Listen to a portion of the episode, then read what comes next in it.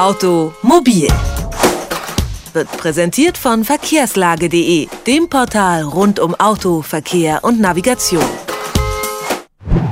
Ab 2013 werden der Deutschen Bahn Fernbusse Konkurrenz machen.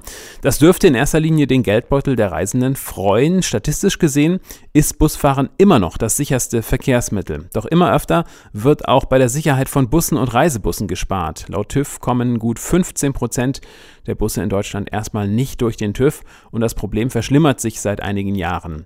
Woran das liegt, wollen wir von Frank Schneider wissen. Er hat den Busreport 2012 vom Verband der Technischen Überwachungsvereine TÜV geleitet. Einen schönen guten Tag, Herr Schneider.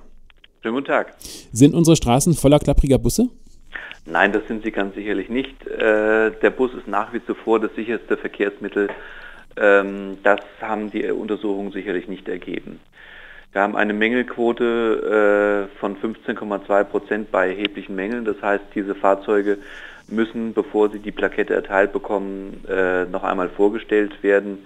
Äh, wir verzeichnen hier auch einen Anstieg über den, die letzten drei Jahre.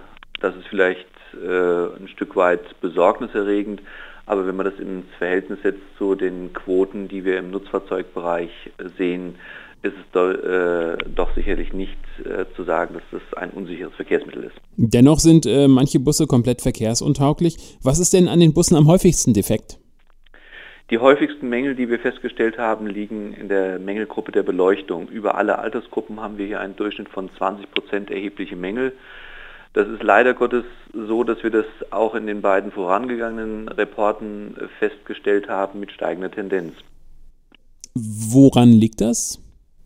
Das ist für uns ehrlich gesagt auch nicht erklärbar, weil die Beleuchtungsmängel, Sie müssen sich vorstellen, ein Bus hat äh, schon eine ganze Menge an Beleuchtungseinrichtungen. Äh, aber wenn man sich vorstellt, dass man das Fahrzeug eigentlich mängelfrei äh, zur TÜV-Untersuchung vorstellen muss, äh, ist es eigentlich ein einfaches, diese defekten äh, Leuchten zu identifizieren und bevor man es vorfährt, auch entsprechend dann die Mängel zu beheben. Also hier sehen wir eigentlich äh, die Busunternehmer gefragt, die entweder mit einer Abfahrkontrolle oder zumindest vor einer Hauptuntersuchung die entsprechenden Leuchtmittel äh, alle checken. Der Anteil der mangelhaften Fahrzeuge steigt an. Ähm, der Trend zeichnet sich seit einigen Jahren ab, haben wir schon äh, gerade eben angeschnitten. Woran liegt das Ihrer Meinung nach?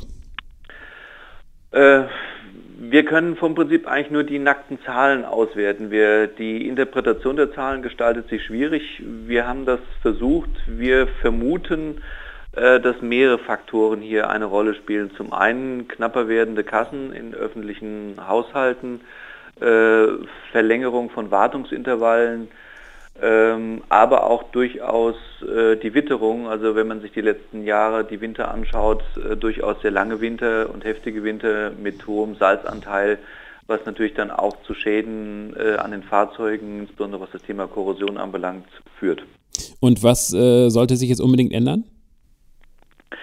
Aus unserer Sicht äh, sind die Unternehmer eigentlich gehalten, das ganze Thema Abfahrkontrolle und ein vorausschauendes, äh, eine vorausschauende Wartung äh, auch mit zunehmendem Alter der Fahrzeuge durchzuführen. Also seitens äh, der Politik sind aus unserer Sicht derzeit keine Dinge zu regeln, wenn man sich vor Augen führt, dass der, dass der Bus insgesamt siebenmal häufiger äh, einer technischen Untersuchung unterzogen wird als ein Pkw, ähm, ist es hier sicherlich nicht daran gelegen, weitere Prüfintervalle einzuführen, sondern eher auf der Seite der Wartung und der Fahrzeuge äh, den Ansatz zu suchen. Nun dürfen ab dem kommenden Jahr ähm, Reisebusse auch im Fernverkehr äh, sich bewegen. Das geht bisher nur mit besonderen Genehmigungen. Ab dem kommenden Jahr wird das also regulär. Äh, Experten erwarten mit der Liberalisierung des Fernverkehrs auch einen entsprechenden Preiskampf. Wird sich dadurch das Problem verschärfen? Äh, wir sehen das vom Prinzip ähnlich. Äh, wenn man das mit anderen Verkehrsträgern sieht, äh, ist dieser Preiskampf tatsächlich zu erwarten. Und äh, es ist auch sicherlich dann damit zu rechnen, dass wenn ein solcher Preiskampf entsteht, auch am anderen Ende äh, der Fahnenstein gespart werden muss, also an der Sicherheit oder an der Technikwartung. Das sind Punkte, die dann aller Voraussicht nach vernachlässigt werden. Äh, wir sehen äh, eine solche Entwicklung natürlich mit Sorge. Das sagt Frank Schneider, Projektleiter des Busreports 2012, den der Verband der technischen Überwachungsvereine TÜV durchgeführt hat. Herr Schneider, Dankeschön für das Gespräch. Bitteschön. Automobil, jede Woche, präsentiert von verkehrslage.de.